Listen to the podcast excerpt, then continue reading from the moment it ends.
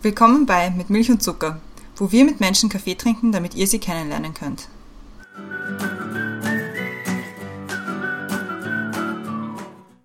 Willkommen zurück bei Mit Milch und Zucker, neue Woche, neue Folge. Mein Name ist Christiane und im Zoom-Fenster über mir ist wieder die Brenda. Hallo Brenda. Hallo Christiane. Und wie jede Woche haben wir natürlich auch eine Gästin zu uns eingeladen und heute ist das die Angelika, die sich im Zoom-Fenster unter mir befindet. Hallo Angelika. Hallo. Grüß dich. Damit die Leute wissen, wer du bist, was du machst, werde ich dich mal kurz vorstellen. Dein Name ist Angelika oder Geli, glaube ich, ist ein paar Mal gefallen. Ich weiß nicht, was dir lieber ist. Was ist dir lieber, wie wir zu dir sagen? Ganz egal, aber die meisten sagen Geli zu mir. Gut, dann nehmen wir Geli. Du bist 35 Jahre alt, Mitte 30. So heißt auch dein Podcast. Du bist eine Fellow Podcasterin. Ja. Und das Gespräch sicher super, super spannend wieder werden. Bist außerdem Mutter von zwei Kindern, bist im Marketing von der Westbahn, Hochzeitsplanerin, Head of Com- Communications, PR und Event bei der Albertine warst du mal, Junior PR-Managerin und so weiter und so fort. Eine euch ganze Liste. informiert. Sehr gut informiert. Ja, damit man Ja. so ein bisschen ein Bild bekommt von dir und worüber wir mit dir reden wollen, erklärt jetzt die Brenda. Also wir haben uns das Thema überlegt und das Thema, wir legen unser Thema mal ganz gern an Musikquotes an. Und bei dir habe ich, habe ich sofort gewusst, eine Quote, die extrem gut zum Thema passt, nämlich I'm a lover, I'm a child, I'm a mother, I'm a sinner, I'm a saint. Ja. Welche, welche Rolle hast du heute? Damit das Thema nicht ganz so, so direkt ist, habe ich das I'm a bitch rausgelassen, weil das, das glaube ich gehört nicht.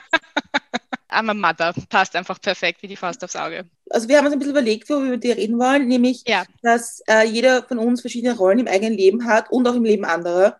Und auch die Corona-Pandemie hat es uns bewusst gemacht, wie schwierig es ist, mit den alle Rollen unter einen Hut zu bekommen, wenn der Esstisch zum Schreibtisch wird für Homeoffice und Homeschooling, wie man Kinder, Job, Beziehung alles unter einem Hut be bekommt.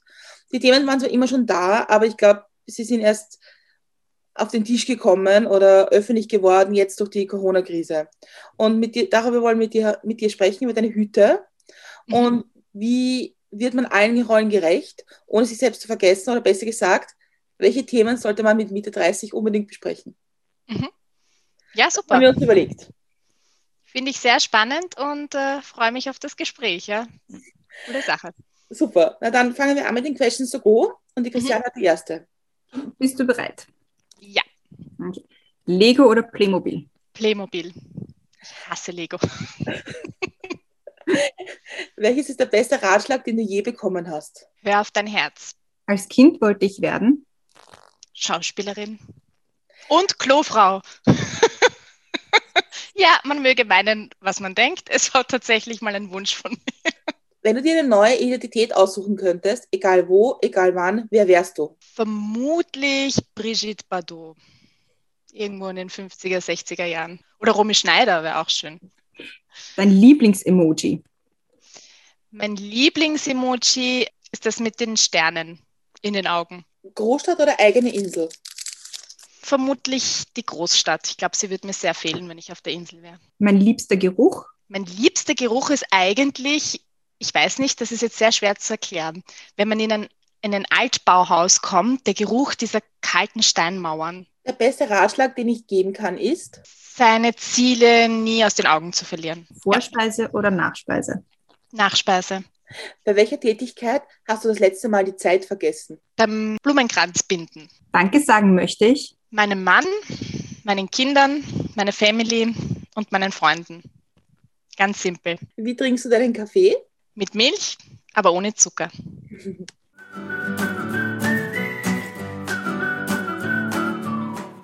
eine wunderschöne Antwort, wenn sie so gut dazu passt. Also, wenn beide Worte in der Antwort enthalten sind. So ja. das freut mich immer. Ja. Kommen wir gleich zur ersten bzw. nächsten Kaffeefrage. Und zwar, was ist oder war denn ein guter Kaffee für dich? Da geht es ja oft nicht nur so um, um den Kaffee, wie er geschmeckt hat, sondern um die Gesellschaft, wo man den getrunken hat und so weiter. Also ich bin generell eine Gesellschaftskaffeetrinkerin, würde ich sagen. Ich meine, ich trinke zu Hause schon nach Kaffee, aber natürlich schmeckt er immer besser in Gesellschaft, muss man schon dazu sagen ich liebe es einfach, Kaffee in Kaffeehäusern zu trinken, aber ich weiß nicht, ob ich das jetzt nur deshalb sage, weil ich einfach schon lange nicht mehr in Ruhe in einem Kaffeehaus sitzen konnte. Mit zwei Kleinkindern ist das nämlich ziemlich schwierig. aber ich liebe, also ich liebe auch so ganz kleine Cafés oder diese typischen Alt-Wiener Cafés. Leider gibt es ja nicht mehr so viele, seit das Grünsteidl auch zugesperrt hat. Aber ja, das mag ich ganz gerne. Und du bist jetzt eine Kaffeehaus Gängerin so wirklich so mit Lesen und einfach Stunden verbringen? Oder ist es einfach so einen netten Kaffee trinken und heimgehen oder weiter tun oder wie immer? Also ich bin prinzipiell schon noch alleine manchmal in einem Café, aber doch dann meistens in Gesellschaft. Deswegen käme mir Lesen ein bisschen asozial vor.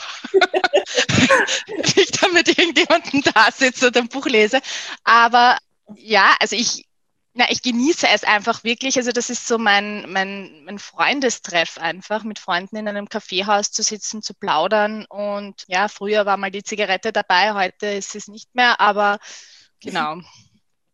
Ich habe hab gestern irgendwo auf, auf, weiß nicht, irgendwo hier einen Spruch gelesen, wenn ich so an die Zeit vor der Pandemie zurückdenke, waren die Treffen mit meinen Freunden meistens, wohin wir wann was essen gehen. ja. Ja, du, so ist es bei jedem unterschiedlich, würde ich sagen. Aber ja.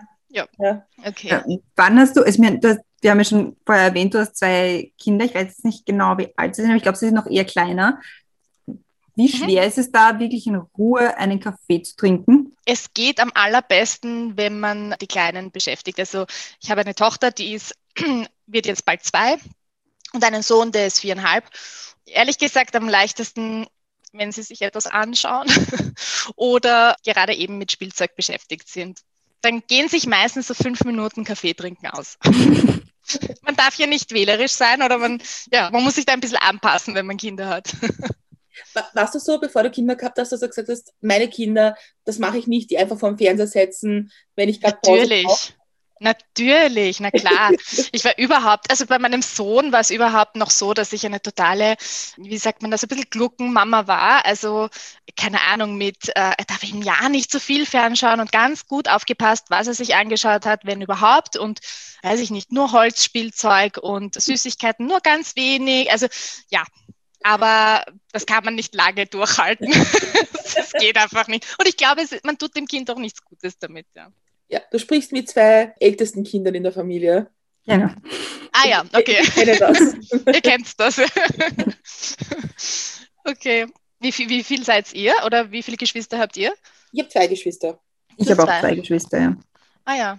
Ich habe auch zwei Geschwister, wir sind auch zu dritt. Seht ihr? Da haben wir jetzt alle was gemeinsam. Ja, voll. Und wo bist du? In welcher? In der mittleren Konstellation. Ah, okay. Also das Sandwich-Kind. Das, das übersehene Kind. Genau. Ja, sagen sie meistens, aber. Ja, deswegen, mir sagen jetzt, also zumindest äh, meine Therapeutin sagt immer so, ja, das ist vielleicht auch der Grund, warum ich jetzt versuche, ein bisschen so mich bemerkbar zu machen mit Podcast und so, weil halt wirklich so das Sandwich-Kind die wenigste Aufmerksamkeit kriegt. Ja, ich weiß nicht, ob man es wirklich so unterstreichen kann, aber ein bisschen was Wahres wird schon dran sein. Aber hast du bei deinen Kindern also ich denke mir, beim ersten Kind, da ist man halt schon wirklich sehr fokussiert ja. und da kann man ja auch drauf fokussiert sein. Und beim zweiten, stelle ich mir vor, ist das dann schon ein bisschen schwieriger, weil dann hat man auf einmal, also man muss quasi die Augen in entgegengesetzte Richtungen richten, was natürlich nicht geht. Oder hast du da manchmal das Gefühl, du, du schenkst dem einen Kind mehr Aufmerksamkeit und dann muss man das irgendwie kompensieren mit dem anderen? Oder wie schwer ist das, dieses, das zu handeln, wenn auf einmal also, zwei da sind? Ja, natürlich. Also es geht auch gar nicht anders. Es hat immer ein Kind natürlich ein bisschen mehr Aufmerksamkeit und äh, ich würde auch nicht aber immer sagen, dass es auf jeden Fall das jüngere Kind ist. Ähm, Natürlich braucht das junge Kind auch noch sehr viel Mama und schon auch Aufmerksamkeit. Aber es gibt dann genauso die Zeiten mit meinem Großen, wo halt dann das Jüngere ein bisschen zurückstecken muss. Es ist, wie es ist. Und äh, ich glaube, das ist auch ganz wichtig. Aber ja, man kann nie zum genau gleichen Zeitpunkt dem einen oder anderen genauso viel Aufmerksamkeit geben. Das geht halt nicht. Wir haben ja vor einem Jahr circa, circa ja. äh, eine, eine Folge aufgenommen mit einer Freundin von, von mir, die auch zwei Kinder hat, ungefähr gleich im gleichen Abstand. Mhm. Und sie hat ein bisschen darunter gelitten, dass vor allem jetzt in der Karenz mit dem zweiten Kind, dass die Leute immer sagen, ja, du bist in Karenz, du hast, eh nicht, du hast eh nichts zu tun, oder? Pandemie und Lockdown und so. Ich meine, ist eh super, weil du bist jetzt aus. Mhm. Hast du das auch gehabt oder hast du das auch? Also die Rückmeldung per se habe ich jetzt nicht bekommen, aber ich kann mir das sehr gut vorstellen, dass das viele Menschen denken. Und ich vermute, dass die Menschen, die das aber denken, selber keine Kinder haben. Es ist natürlich, ich muss aber auch dazu sagen, auch bei mir war es so, als ich noch keine Kinder hatte, ich, ich, ich hatte einfach keine Vorstellung davon, wie es dann in Wirklichkeit sein wird, wenn man Kinder hat. Ja. Und ähm, dass äh, Muttersein auch eine Arbeit bedeutet, das ist vielen vielleicht nicht so klar, aber das ist de facto so, ja definitiv. Wie, wie, hast du dir vorgestellt, wie das ist, Mutter zu sein und zu Hause in Karenz zu sein, im Gegensatz zu wie es jetzt ist? Ich habe es mir viel leichter vorgestellt. Ich habe es mir viel, also der Punkt Me-Time war irgendwie, hat bei mir in der Vorstellung eine größere Rolle gehabt, als es jetzt ist, weil jetzt ist einfach Me-Time dann da, wenn die Kinder halt bei der Oma sind oder wenn sie schlafen und sonst eigentlich nicht. Ja, sonst hat man sie doch rund, rund um die Uhr. Dazu muss ich aber auch sagen, dass meine Tochter einfach auch noch kein Kindergartenkind ist. Also es spielt schon noch eine Rolle, gehen die Kinder schon in den Kindergarten mhm. oder nicht. Ja. Aber ja, es ist eine, man hat gewiss eine romantischere Vorstellung davon, Mutter zu sein, wenn man noch keine Kinder hat.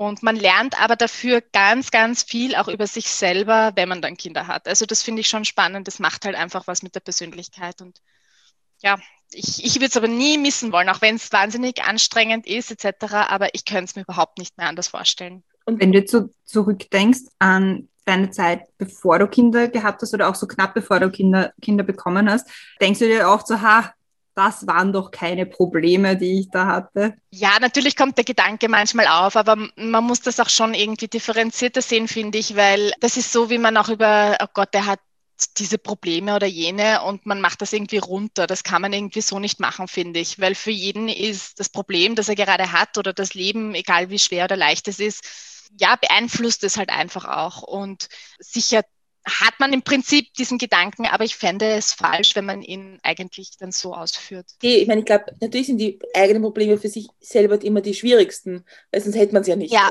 ja. Macht, macht. Ich meine, ich habe sicher, man hat vorher auch Probleme, wenn man keine Kinder hat und natürlich denke ich mir im Nachhinein mal, die Probleme waren einfach noch so viel leichtere, ja. Aber im Gegensatz, ich denke mir dann, wer weiß, wenn meine Kinder dann in der Pubertät sind, werde ich mir denken, ma, das waren Probleme, als deine Kinder noch Kleinkinder waren. So wird es immer sein. Und ich glaube, die Menschen tendieren einfach dazu, dass sie denken, früher war immer alles leichter. es ist, ich glaube, es ist halt was anderes, wenn du Verantwortung für andere Menschen hast. Ja, natürlich, das schon, ja. Ja. Weil wenn es dein eigenes Leben ist und du versemmelst irgendwas, dann, okay, dann warst halt selber schuld und warst halt, warum auch immer mhm. oder was halt immer passiert ist.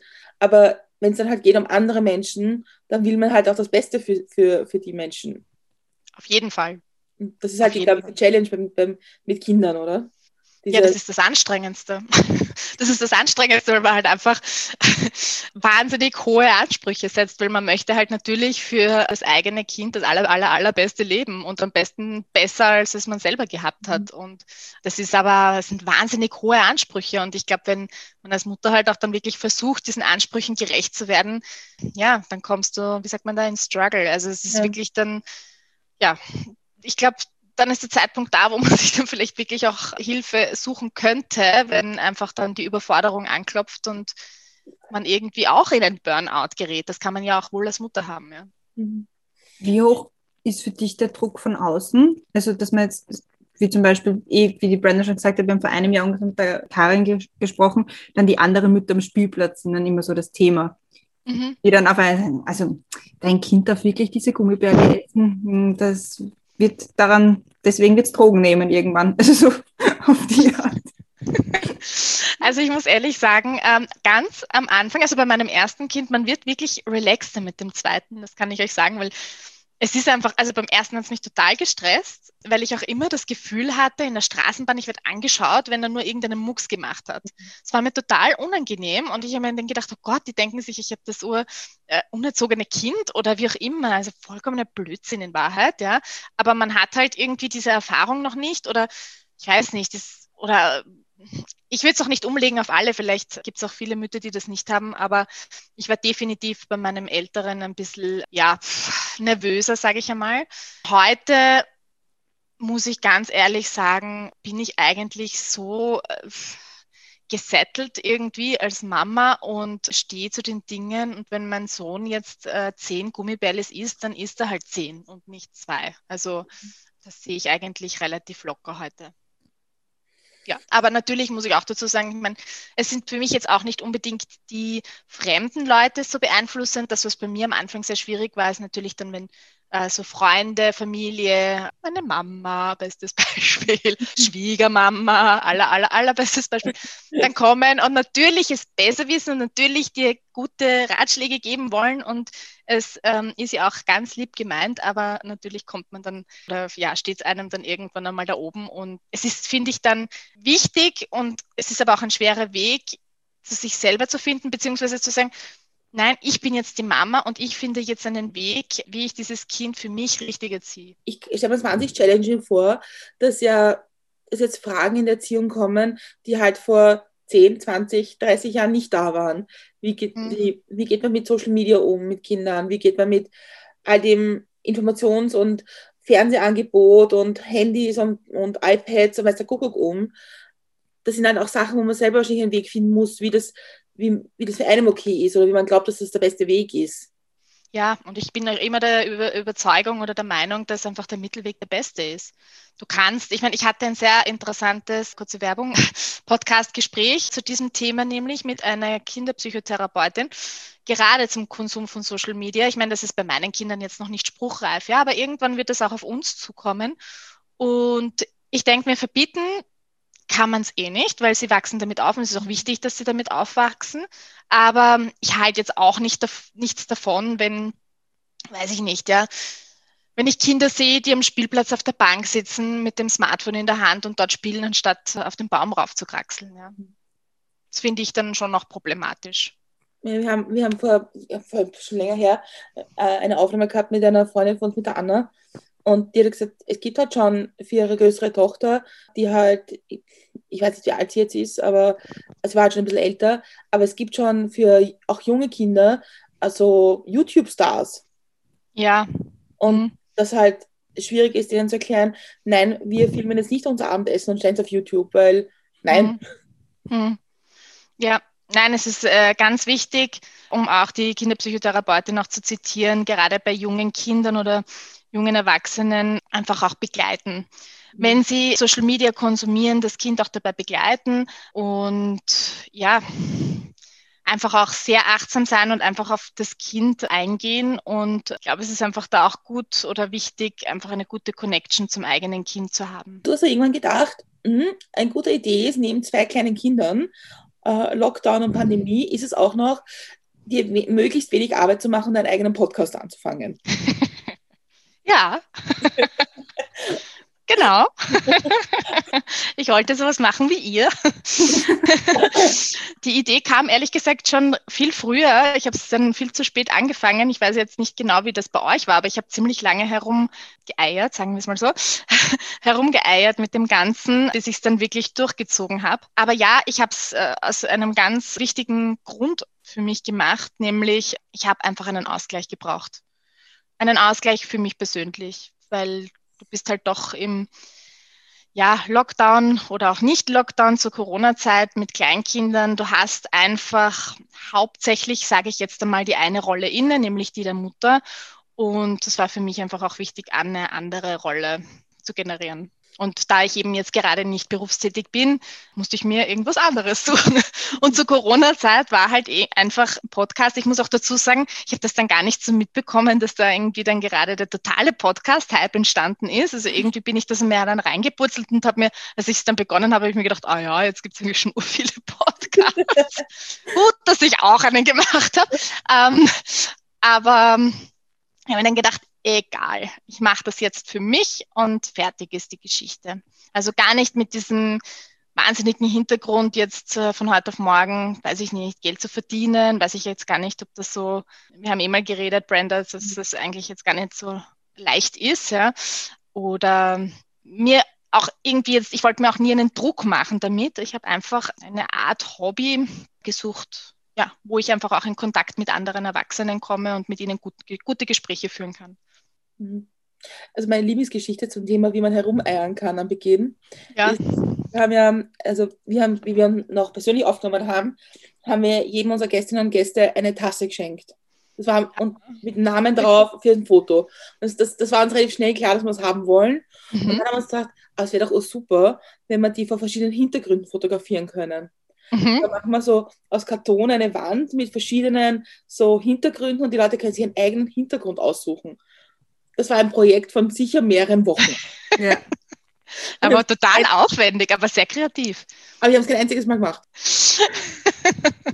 ja, aber manchmal braucht es diese Prozesse auch, oder? Denke ich mir. Ja. Ich finde, manchmal muss man auch ein bisschen damit herumeiern, bis man dann entweder zu dem Schluss kommt, okay, jetzt mache ich das so oder na, lassen wir es lieber oder das ist Käse oder wie auch immer. Also ich finde, ja, die Prozesse müssen mal anfangen und dann kann man immer noch entscheiden. aber ich finde es eine coole Idee. Okay. Ich weiß nicht, wie es bei euch, also in dem Fall bei euch war, aber ich glaube, es ist ein bisschen die Angst vor dem ersten Mal, dieses Record zu drücken. Ja, mhm. auch, ja. Mhm. Oh ja. Wobei ich habe es mir sehr einfach gemacht, muss ich auch ehrlicherweise sagen. Ich habe die erste Podcast-Folge mit meinem Mann aufgenommen. Und findest du einfach? Ich, glaub, ich, ich hätte gedacht, dass es eher schwierig ist. Na, na, weil damit war ein bisschen so die, die Nervosität auch weg einmal gegenüber des Gesprächs Partners irgendwie. Also, also ich bin, ich bin jetzt nicht kein, um Gottes Willen, es klingt jetzt, als wäre ich jedes Mal nervös, wenn ich eine fremde Person sehen würde. Aber es hat trotzdem irgendwie so etwas sehr Heimeliges gehabt. Wir sind auf der Couch gesessen, im Wohnzimmer, haben ein Gläschen Wein getrunken und es war eigentlich ein sehr nettes Gespräch. Aber ja, natürlich, wir haben aber nicht nur einmal auf Record getroffen gedrückt, Brenda. Wir haben das wirklich, glaube ich, weiß ich nicht, zehnmal oder so probiert, bis dann wirklich die, die Folge entstanden ist, ja. Ja, wir haben auch, wir haben die, unsere erste Folge aufgenommen, eine Probefolge, wie wir sie nennen, ja, äh, ja. mit einem gemeinsamen Freund von uns. Ja, die Probefolge ist dann die erste Folge geworden, aber wir können es beide nicht mehr hören. Also, ich kann mir die nicht noch einmal anhören. Ich glaube, es ist jetzt wirklich nicht gut gewesen. Aber ist es so, dass ihr euch die Podcast-Folgen dann einfach im Nachhinein nochmal anhört? Ich mache das gar nicht. Also beim, beim, beim Schneiden halt notgedrungen. Ja, gut, das schon. Ja. Aber noch einmal anhören, glaube ich, habe ich bis jetzt maximal, dass ich einmal noch, also dass ich hin und wieder in eine reinhöre, wenn das Thema ein ähnliches ist, dass man irgendwie kurz schaut, okay, gut, wie war das? Oder irgendwie sowas. Manchmal muss ich auch nachhören, ähm, weil ich vergesse, wo die, wo die Düdelüs sind. Mhm. Also sind die jetzt vor den vier Fragen oder nach den vier Fragen? oder wo überhaupt? Da muss ich immer entweder nachfragen oder nachhören. Merke man einfach nicht. Aber sonst habe ich, glaube ich, noch keine einzige noch einmal gehört. Bin mir jetzt nicht mhm. sicher, wobei vielleicht, äh, ich, ich glaube nämlich, dass ich die von meiner Mama und die von meiner Schwester nochmal angehört habe. Einfach ah nur, ah, ja. mhm. weil das halt so eine deswegen überrascht es mich, also, dass du das nicht schwer gefunden hast, mit deinem Mann aufzunehmen. Weil ich fand es ja. mit meiner Mama schon mal schwerer, weil das Gesprächssetting bei einem Podcast einfach ein komplett anderes ist, als wenn man jetzt privat miteinander redet. Ja, das schon. Das sicher auf jeden Fall. Aber nein, ich meine, ich würde nicht sagen, ich weiß nicht, wie es mit meiner Mama wäre. Vielleicht wäre es dann auch irgendwie anders mit der Familie im Sinne von Geschwister. Habe ich jetzt noch nicht probiert, aber ja, wer weiß. Ich meine, ich habe zum Beispiel vor, demnächst eine Folge mit meiner Oma aufzunehmen und darauf bin ich zum cool. Beispiel schon sehr gespannt. Ja, ja das ist sicher mhm. cool, ja. Also mhm. ich, ich kann das nur empfehlen einen Podcast da draußen mit der Familie aufzunehmen, weil man redet eben notgedrückt, also man redet dann einfach über andere Sachen. Vor allem so wie es bei uns ist, die Brenda fragt halt ganz andere Sachen, als ich fragen würde, weil ich denke mir, ah, brauche ich nicht fragen, weiß ich eh schon. Aber mhm. das mhm. bringt halt der Allgemeinheit nichts. ja, also ich, wie habt ihr euch eigentlich gefunden, ihr zwei? Ihr seid aber nicht verwandt, oder? Nein. Nein, ist nicht. Nein.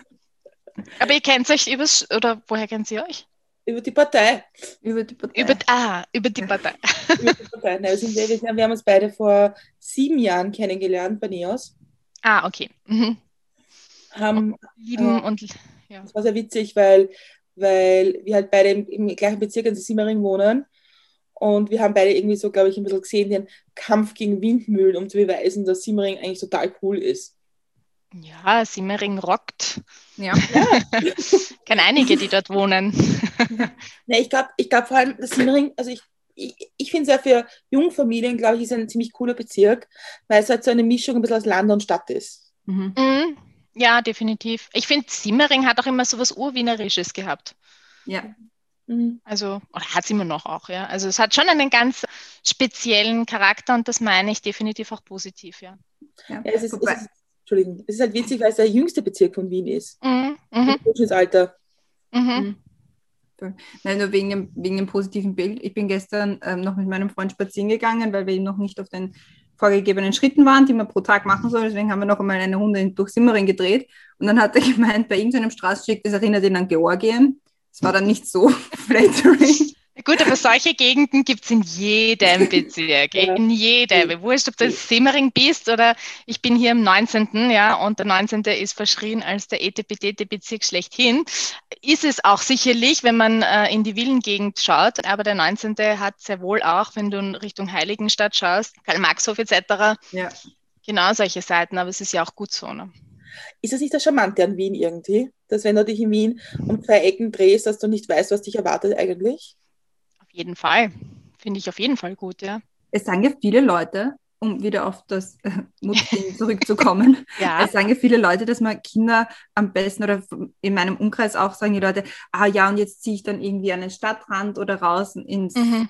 Sixt mir nicht, weil dort ist viel besser, Kinder großzuziehen. Oh Gott, Findest bitte fang nicht mit diesem Thema an.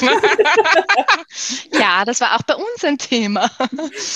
Du hast mich jetzt gefragt, ob ich das auch so sehe, gell? Ja. Das ist ein schwieriges Thema. Vor allem, ah, wie soll ich sagen, es ist, also ja, diese Frage stellen sich sicherlich äh, viele Jungeltern, ob sie äh, in der Stadt bleiben oder nicht.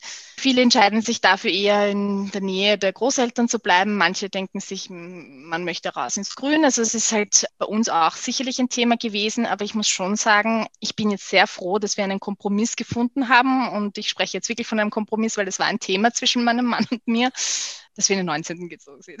weil ich doch noch irgendwo in Wien bin. Aber ich bin an und für sich selber ein sehr urbanes Mädchen, Frau bin relativ im Herzen von Wien groß geworden und vermisse es schon auch noch immer ab und zu sehr. Also ich, muss sagen, Ich, ich muss sagen, es gibt, entschuldige ganz kurz nur, es gibt so diese Für und Widers natürlich und äh, auf jeden Fall, das Land hat auch seine Fürs, keine Frage. Ich glaube, es ist einfach Typsache. Aber ich glaube nicht, dass sich das Kind dort oder dort wohler fühlt. Das glaube ich nicht. ich wollte gerade sagen, also ich bin ja mit, mit, also wir sind mit meiner Familie, wir sind am nördlichen Stadtrand von Wien aufgewachsen, also Niederösterreich. Mhm.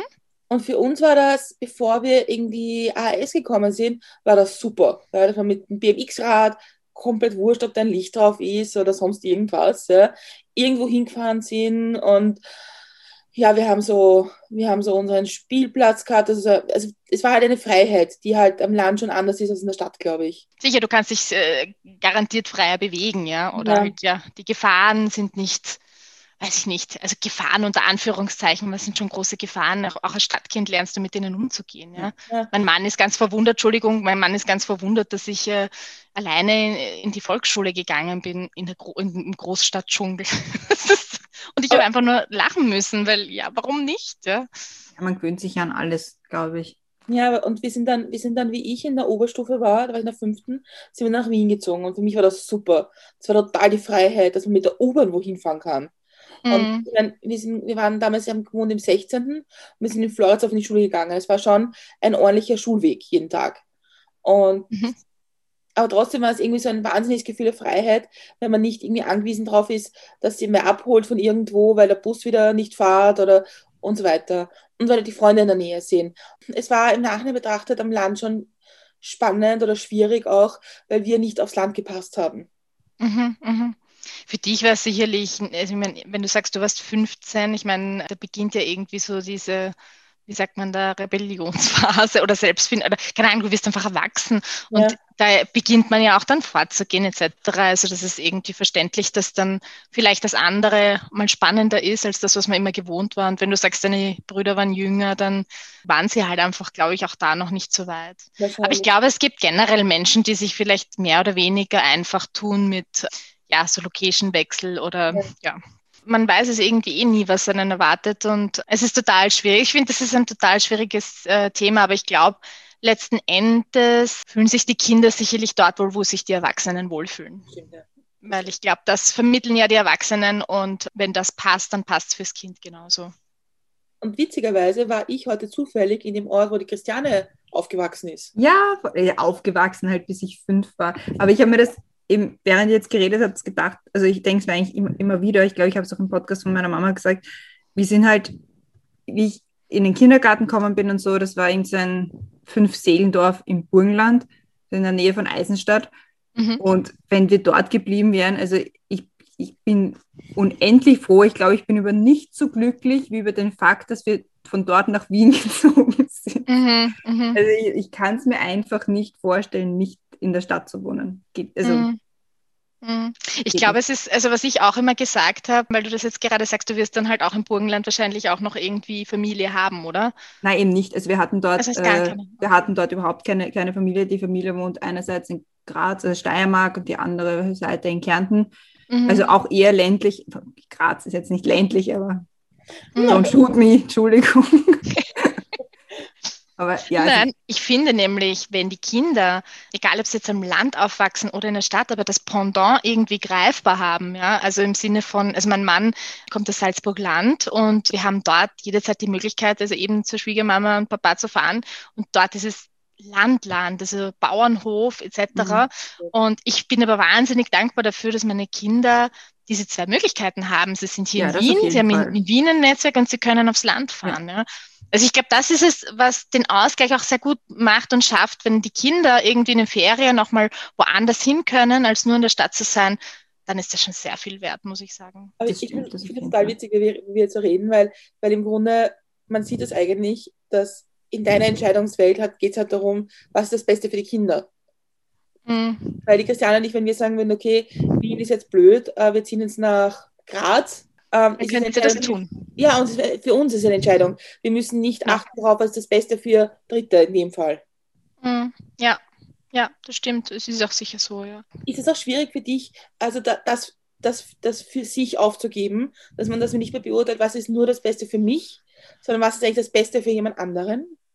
Ja, genau das meine ich ja, was ich auch vorher gesagt habe. Ich finde, es ist ganz wichtig, dass man sich selber eben auch wohlfühlt, weil dann fühlen sich die Kinder wohl. Ich glaube, dass die Kinder sich sehr viel nach den Erwachsenen orientieren und dass es deswegen eigentlich, ja, auch wenn es viele Erwachsene anders machen, am allerwichtigsten ist, dass man schaut, dass man selber einfach zufrieden ist, weil dann sind es die Kinder sowieso auch. Ja, wenn man nur schaut, dass man nur auf die Bedürfnisse der Kinder eingeht und man weiß ja in Wahrheit nicht, wird das Kind jetzt ein Problem haben. Nehmen wir an, man nimmt das aus dem Kindergarten raus oder gibt ihn woanders hin oder wie auch immer oder sie. Das kann, also ich, ich denke mir, wenn die Erwachsenen damit ganz easy umgehen und auch das dem Kind ganz normal erklären, dass das fürs Kind meistens, sicher nicht immer, aber meistens kein Problem sein wird. Mhm. Also, aber natürlich, ich meine, als Elternteil ist man immer bedacht auf das Wohl des Kindes, ja, ist eh klar, weil sonst gründet man ja keine Familie und sonst wäre das doch irgendwie komisch. Aber ich glaube eben, man darf die eigenen Gefühle sozusagen oder das eigene Wohlbefinden nicht außen vor lassen. Und das ist, ich glaube, das ist aber das, was, was wir beschreiben wollten mit dem Thema heute, welche Rolle, weil äh, es ist jetzt die Rolle die Mutter- und Elternrolle, dann bist du für dich eine Person und hast, ein, hast Wünsche und einen, mhm. Plan und, und Herausforderungen und so weiter. Und dann hast du noch einen Partner, bei dem du ja auch mehrere Rollen spielst. Und mhm. dann wird schon tricky irgendwie. Vor allem in einer Zeit wie jetzt, wo alle sowieso ein, eine gewisse Herausforderung im Leben haben. Mhm. Ja, absolut. Ich meine, man lernt es dann auch sehr zu schätzen, wenn man die Dinge, die einen selber sehr interessieren oder die einen früher wahnsinnig interessiert haben, wieder machen kann. Oder halt einfach versucht, dem Zeit einzuräumen, damit man auch eben nicht nur andere Rollen einnimmt, sondern auch seine eigene Rolle wieder einnimmt. Und das ist, finde ich, schon ganz wichtig, auch, dass man wirklich versucht, darauf zu achten. Und ich muss halt auch dazu sagen, mir ist das auch lange nicht gelungen, sondern ich habe immer oder nicht in der Form gelungen. Ich habe immer geschaut, dass es allen anderen gut geht und mich sehr um die Bedürfnisse anderer gekümmert und dann vergisst man oft auf sich selber. Und, und wie hast du es geändert, dass du mehr auf dich selbst schaust? was uns jetzt definitiv sehr geholfen hat, ist eine Babysitterin zum Beispiel. Also ich habe lange mich nicht, nein, nicht dagegen gewehrt, überhaupt nicht, aber es war sehr schwierig, eine zu finden. Irgendwie dann doch auch so ein bisschen dieses schlechte Gewissen, gerade beim Jüngeren oder bei der Jüngeren in dem Fall, weil man sich denkt, na ja, sie ist ja noch so klein und wer weiß, du vertraust dann einer ganz Fremden da dein kleines Baby an, so auf die Art. Aber ich muss sagen, es war das Allerbeste, was wir hätten machen können weil dadurch auch mein Mann und ich einfach ähm, gelernt haben, erstens mal wieder Dinge gemeinsam zu machen, weil im Moment war es einfach nur noch so, dass wir Dinge getrennt voneinander gemacht haben. Der eine ist dem einen Hobby nachgegangen, während der andere auf die Kinder geschaut hat, der andere auf seine eigenen, ja, aber er hat seine eigenen Dinge gemacht. Und so ist zum Beispiel auch wieder mehr Partnerschaft jetzt dazu gekommen. Das ist zum Beispiel auch ein wichtiges Thema. Also nicht nur, dass man seine eigenen Interessen unterstützt, aber das ist ja auch ein eigenes Interesse. Mein Interesse ist es ja, dass ich eine gut funktionierende Partnerschaft habe und dass ich mit meinem Partner, weiß ich nicht, eben jetzt ins Museum gehen kann oder gut, Kino geht jetzt gerade nicht, aber halt ähm, Dinge machen kann. Ja, das finde ich schon noch ganz wichtig. Aber ich muss auch dazu sagen, ich bin sehr gesegnet mit meinem Mann und mit meiner Familie, weil ich einen Mann habe, der mich da auch sehr unterstützt und mir da sehr viele Freiräume gibt. Also mir war jetzt zum Beispiel wichtig im also gerade jetzt auch so im Winter, Herbst war so eine Phase, wo ich mir echt gedacht habe, boah, es ist alles so zart und also ich habe wirklich auch meinen Popo nicht hochkriegen können. Ja, mein Mann ist da wirklich einer auch, der sagt, ja, okay, was willst du machen? Ja, und dann habe ich das Laufen angefangen. Es war eigentlich nie ein Problem zu sagen, okay, ich gehe jetzt laufen. Und das war früher aber für mich so ein, na, ich kann jetzt nicht schon wieder laufen gehen, weil ich kann ihm ja noch nicht schon wieder für eine Stunde die Kinder geben oder für eine halbe Stunde oder so, ja. Aber das ist eigentlich ein vollkommener Blödsinn. Also das ist so, man spinnt sich selber viele Dinge im Kopf zusammen, die dann eigentlich gar nicht so unrealistisch sind umzusetzen. Also das ist auch ein Problem, das hauptsächlich von, also gesellschaftlich geprägt ist, weil warum sollte man dem Vater, also Vater und Mutter sind ja prinzipiell gleich viel ja. äh, Elternteil, dass man dann von sich aus sagt, ah, ich kann ihm nicht schon wieder eine Stunde die Kinder geben. Naja, du hast ja auch mehr als eine Stunde. Ja. Dann kann man sie auch wieder zurückgeben. Definitiv. Nein, also bei uns ist mehr das Thema, dass er fast ein bisschen für mich zu wenig für sich macht. Also ich habe mir dann immer, ich habe immer das Gefühl, da ist dann der Ausgleich zwischen uns beiden fast ein bisschen zu wenig, weil ich, ich mache jetzt irgendwie so meine Dinge. Ich sage ihm dann immer, er muss sich jetzt auch seine Sachen ausmachen, ja, damit äh, ich da kein schlechtes Gewissen bekomme. Aber zu dem, was du gesagt hast, auf jeden Fall es ist sicherlich ein gesellschaftliches Thema. Leider Gottes muss man auch dazu sagen, dass einfach auch von der Vergangenheit geprägt ist. Es ist nicht so lange her, dass man nie oder kaum Väter mit Kinderwegen auf der Straße gesehen hat. Also es ist wirklich ein Wahnsinn, wenn mein Mann auf der Straße, also es war noch jetzt nicht mehr, aber als er mit meinem Sohn auf der Straße gegangen ist, hat er gemeint zumindest, dass er immer wieder von älteren Frauen so angelächelt oder so, ja, damals hat es das nicht gegeben. also angesprochen wurde, ja, das ist total, also das ist für uns ja eigentlich heute selbstverständlich und dann ist es aber doch nicht so selbstverständlich, weil ja, ich glaube schon, dass es auch viele Väter gibt, die halt doch noch, wie soll ich sagen, vielleicht nicht so die väterlichen Typen sind. Ich glaube, es kommt auch ganz auf den Typ, aber auch Mütter gewiss. Ja, also ich möchte das jetzt nicht irgendwie auf eine, auf, auf ein Geschlecht irgendwie reduzieren, aber die vielleicht auch nicht so diese mütterlichen Typen sind oder väterlichen. Also ich glaube, da kommt es auf ganz viel an. Aber ich muss sagen, da habe ich irgendwie Glück gehabt. Und halt auch, ich habe einen Mann, das muss man auch dazu sagen, der jetzt nicht so eingespannt ist in seinem Beruf. Ich meine, ich verstehe das total. Es ist natürlich was anderes, wenn du einen Partner hast, der vielleicht, weiß ich nicht, in der Medizin tätig ist und gerade jetzt zu Corona vielleicht einfach, weiß ich nicht, 24 Hours nicht zu Hause ist, so auf die Art, ja. Oder keine Ahnung, ja, wenn ich an Rechtsanwälte denke oder an Juristen, die einfach bis spät in den Abend hinein arbeiten und die ihre Kinder nicht einmal mehr niederlegen können, ja. Also ja, ich kenne Leute in meinem Umfeld, Freundinnen, wo das halt auch so ist, ja, aber das ist für sie auch okay so und, und ich finde es auch okay, ja, also es ist überhaupt keine Frage. Aber für mich ist es einfach jetzt wichtig gewesen, dass ich einfach meine Dinge oder meine Hobbys halt auch ein bisschen oder mich mehr darauf konzentriere oder nicht aus den Augen verlieren, sag, äh, ver verliere, sagen wir es mal so. Ja. Ich habe letztens, das passt gerade irgendwie dazu, ich habe letztens einen Podcast gehört, da ging es auch um verschiedene also es war, ging eigentlich um was anderes, wir sind dann irgendwie auch auf verschiedene Rollenbilder und so weiter zu sprechen gekommen.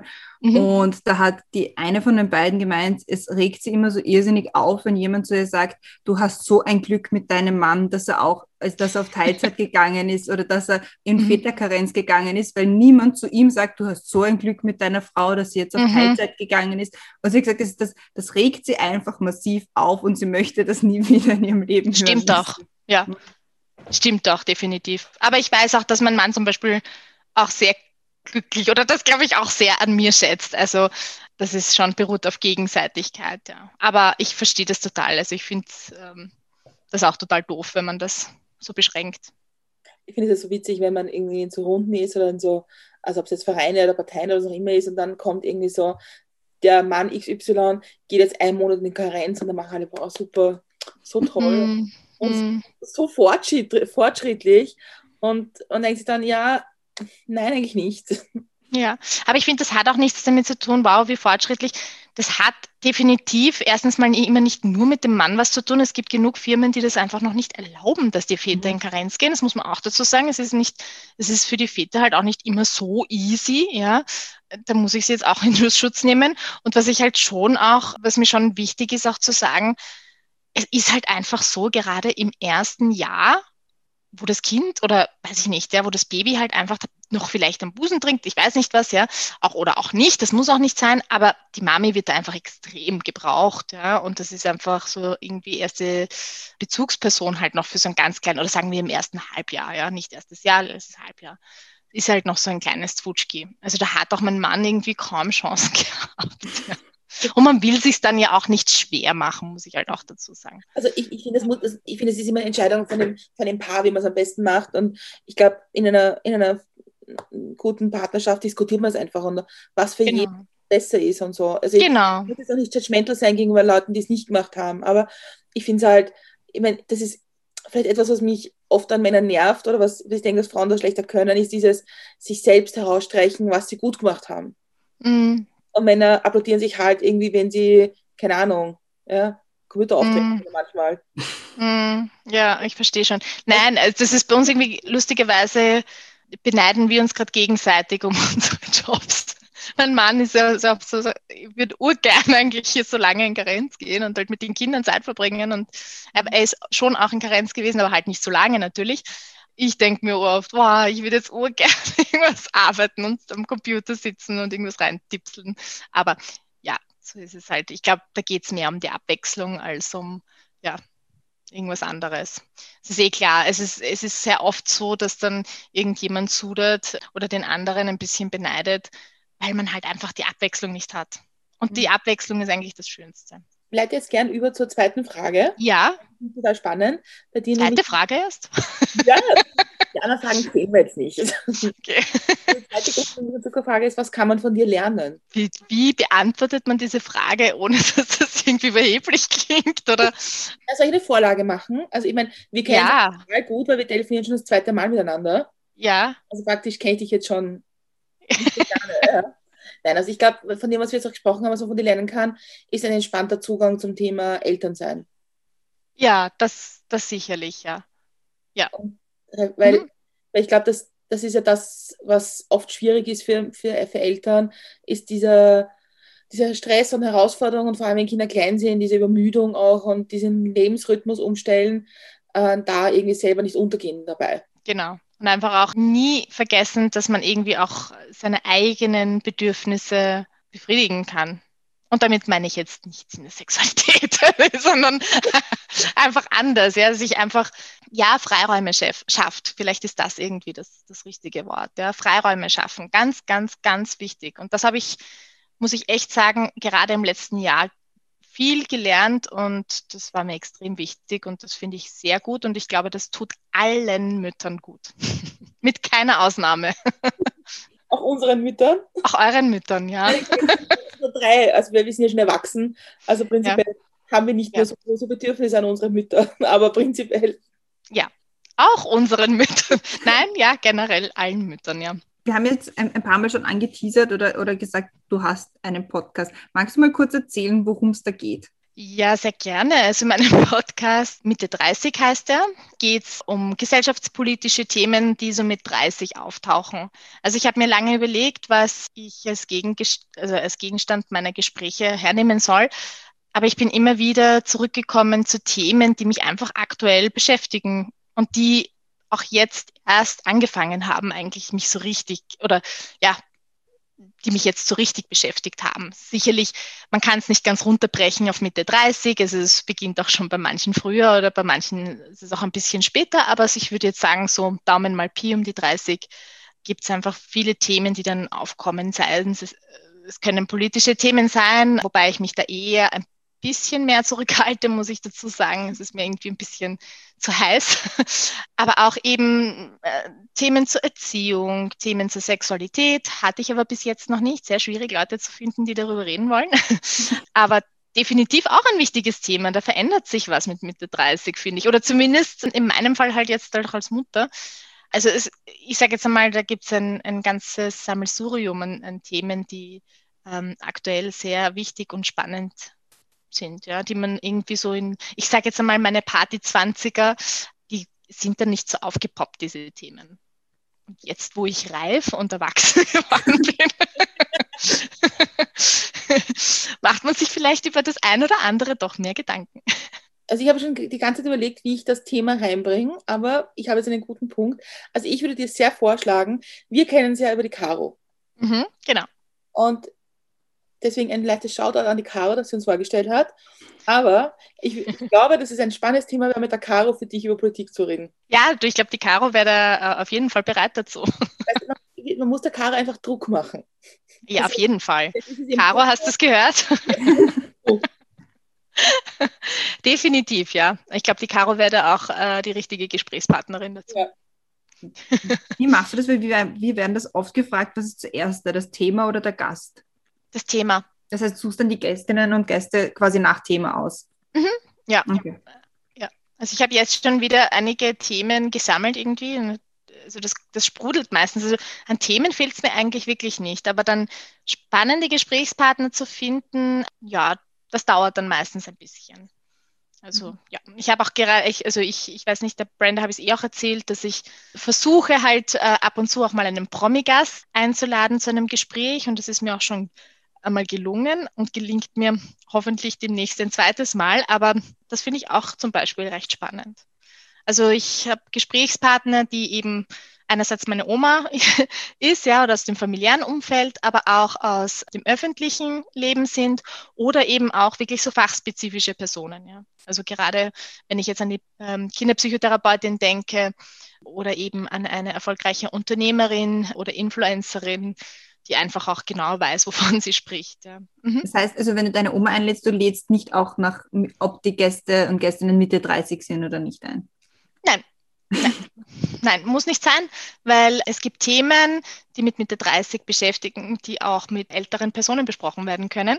Man kann aber auch ältere Personen nehmen, die zum Beispiel, was ich wahnsinnig spannend fände, auf ihre eigenen 30er zurückblicken und auch sagen, okay, was würden Sie heute anders machen oder was würden Sie den heute 30-jährigen Menschen mitgeben wollen? Auch spannend. Mhm. Das war unsere erste Aufnahme. Das ist ein gemeinsamer Freund, ja. der jetzt knappe 70 ist, also bald. Mhm. Mit dem haben wir auch ein bisschen auf die Jugend zurückgeblickt. Mhm.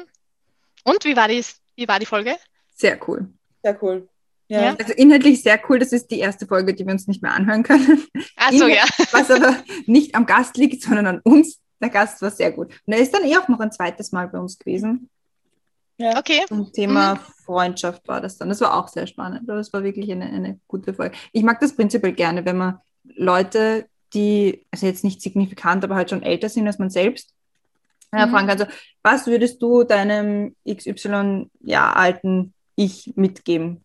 Weil mhm. halt jeder eine andere Geschichte auch hat und andere Sachen dadurch lernt, die dann ja. aber halt Jüngeren trotzdem weiterhelfen können. Absolut, finde ich total spannend. Mhm. Kommt aber natürlich auch ein bisschen auf die Person an. Ja, natürlich. aber ja. Hast du schon mal überlegt, mit deinen Kindern aufzunehmen, also mit deinem Sohn, weil ich glaube, deine Tochter ist wahrscheinlich noch nicht so spannend, aber, erzählt, aber habe ich mir ehrlich gesagt so noch nicht überlegt. Ich glaube, ich würde es aber auch nicht tun, weil ich das irgendwie, also einen, ja, ich glaube, er, er, ist einfach noch in keinem Alter, wo er diese Dinge alleine wirklich entscheiden könnte. Er weiß ja nicht, was für ein Ausmaß das hat, wenn ich jetzt eine Podcast-Folge mache und wie viele Leute sich das anhören. Das ist für ihn noch nicht greifbar. Insofern ähm, ist das für mich ein, ein No-Go. Aber, aber auch aufnehmen nur für dich? Für irgendwann für die Geschichte? Ja, für mich vielleicht schon, ja. für mich schon. Also ich, mein, Neffen, mein Neffe ist zweieinhalb, also der wird immer, immer ja.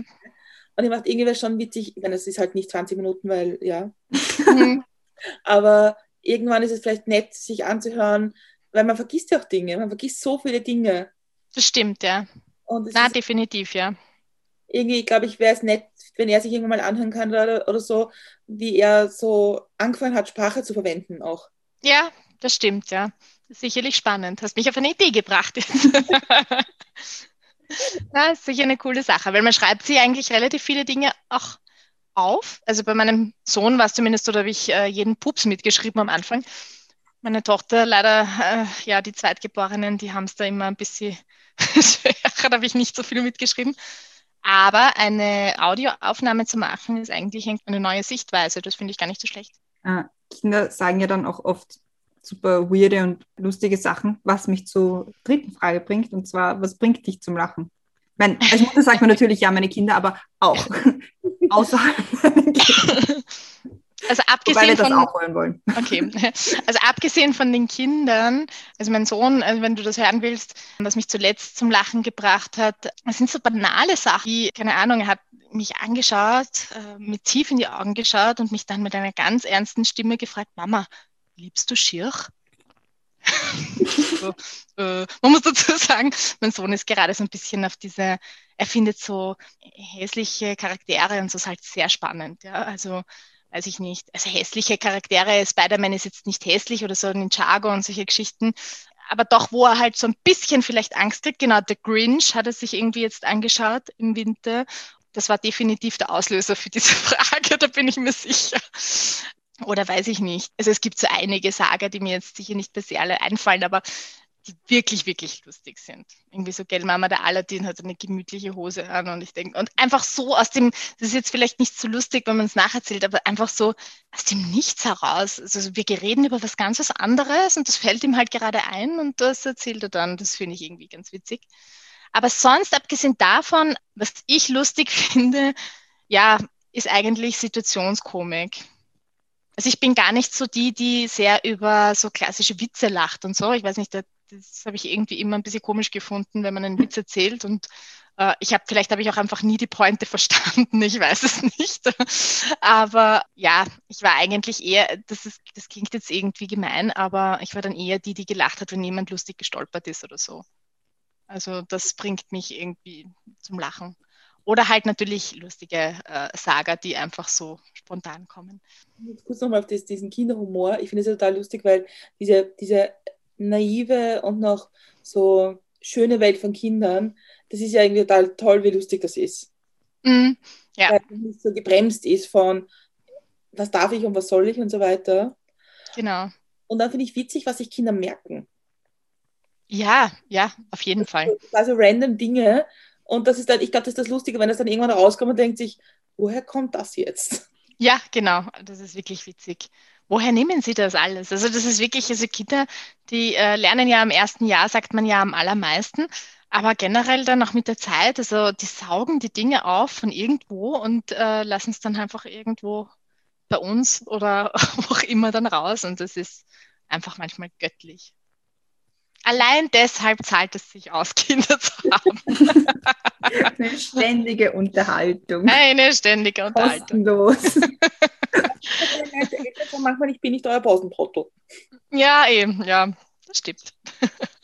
Aber man kann sagen, das, das ist wie im Zirkus daheim, das hat dann irgendwie eine ganz eigene Bedeutung, weil es stimmt. Dann stelle ich dir unsere letzte von unseren vier großen Fragen. Was man bei uns, bevor ich das stelle, was man bei uns im Podcast immer merkt, ist, dass die erste Frage immer sehr lang ist und dann, ja, und dann geht es zack, zack, zack. So, so, ah ja, stimmt, wir reden schon über eine Stunde. Kommen wir mal lieber zur nächsten. Ja, ich habe auch gerade auf die Uhr geschaut, ja. Ja. Unsere letzte Frage in dem Teil ist, reisen wir in die Zukunft. Fünf Jahre, es ist jetzt das mhm. Jahr 2026. Was ist im besten Fall in deinen letzten fünf Jahren passiert? im besten Fall, was ist in den letzten fünf Jahren passiert? Der Podcast ist genau so aufgegangen, wie ich es mir immer erwünscht habe, nämlich dass ganz Österreich, Deutschland und Schweiz zuhören.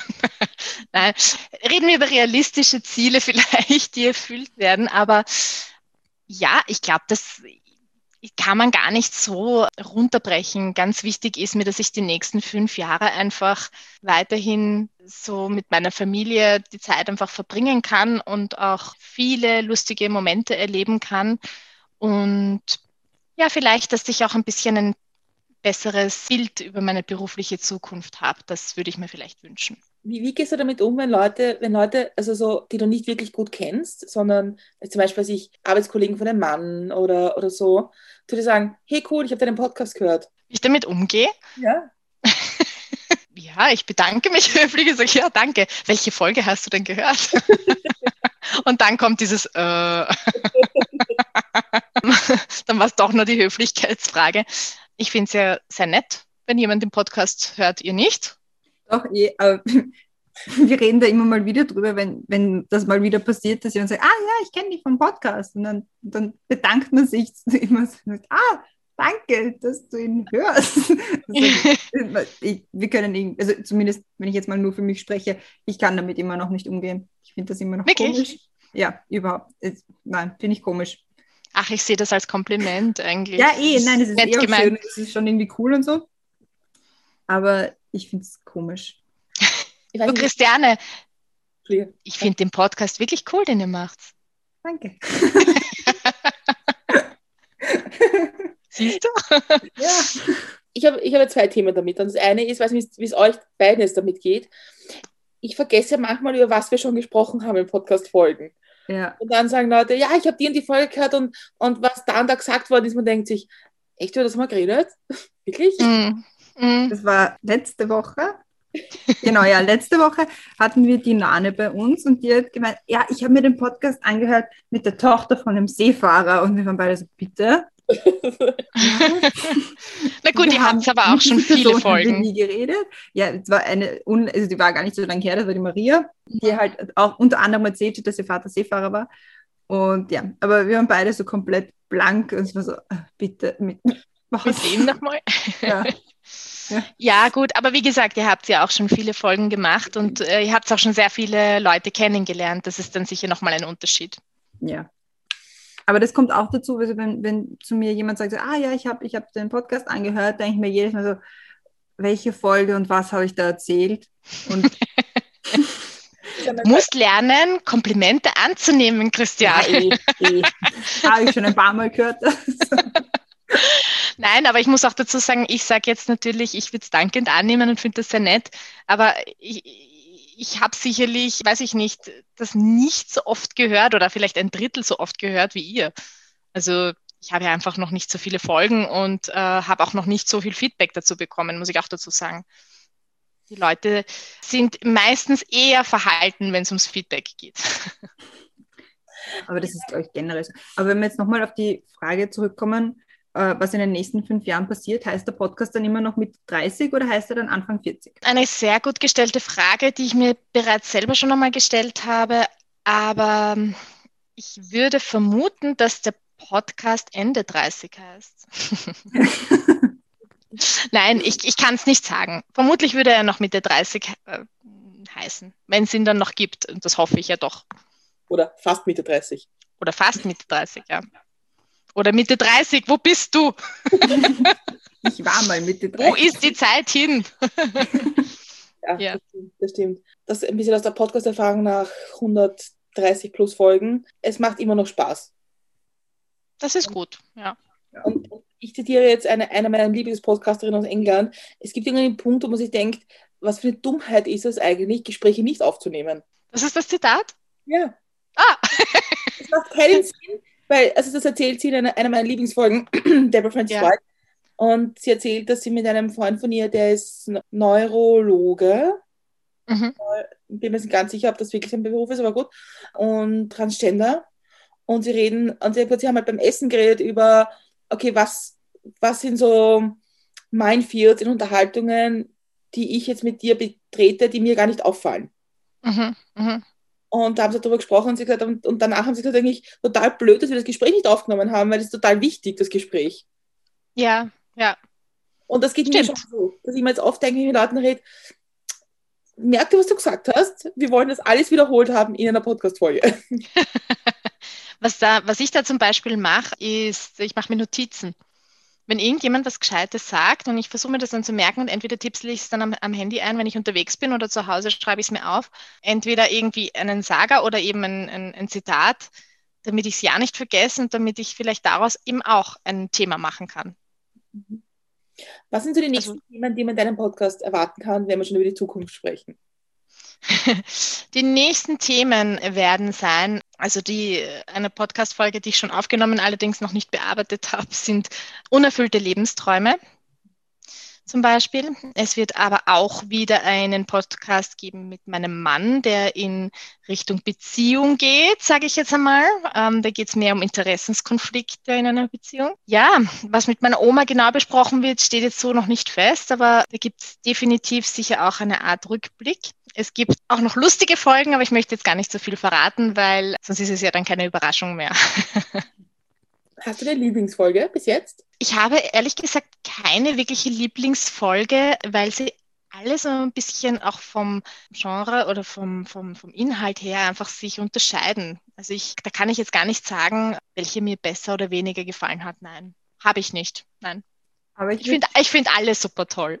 Das ist ein guter Schlusssatz. Die schlechteste, ich kann sagen, welche ich die schlechteste gefunden habe. Die schlechteste war die über den Jahresrückblick. Da habe ich auch mit meinem Mann geredet und da sind wir beide einer Meinung. Das war nämlich ein Abend, wo wir uns zusammengesetzt haben, einen Rückblick gemacht haben und beide eigentlich extrem K.O. waren und selbst die Flasche Wein nichts geholfen hat, dass wir wahnsinnig in den Gesprächsfluss gekommen wären. Also es war ein bisschen zart aber das muss ich sagen, das ist auch ein bisschen so eine Erfahrungswert, glaube ich, von uns.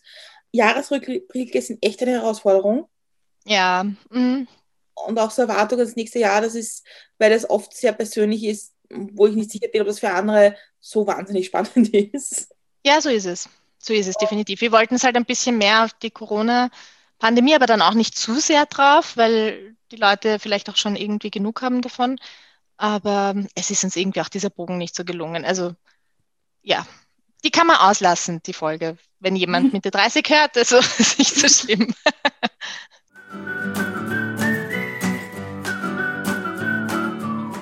Dann würde ich meinen, wir sind damit am Ende angelangt.